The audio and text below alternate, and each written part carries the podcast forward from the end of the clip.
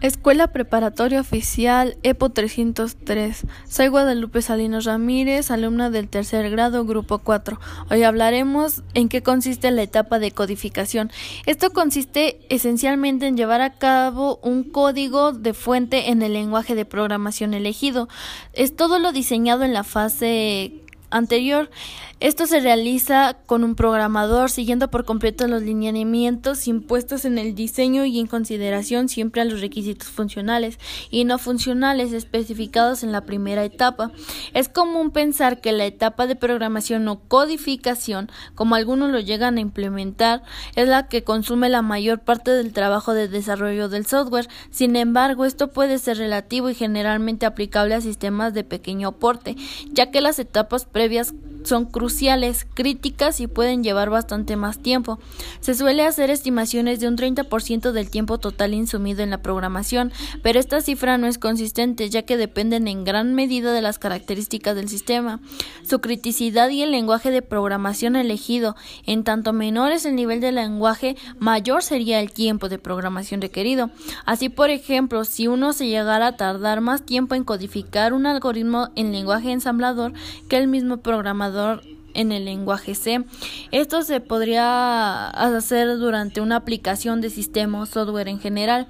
Se realizan también tareas de depuración, esto es a labor de ir liberando al código de los errores factibles, de ser hallados en esta fase de semántica, sintáctica o lógica. Hay una suerte de solapamiento con la fase siguiente, ya que para depurar la lógica es necesario realizar pruebas unitarias normalmente con datos de prueba.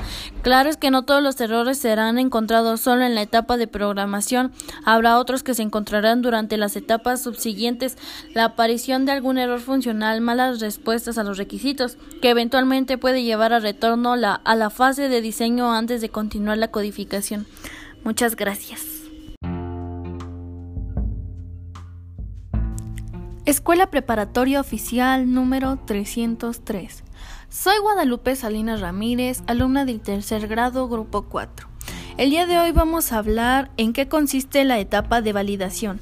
La etapa de validación consiste en la compilación y evaluación de los datos recolectados desde la etapa de diseño del proceso hasta la producción final, donde se recolecta la evidencia que garantiza que un proceso cumple con la calidad para venta de productos.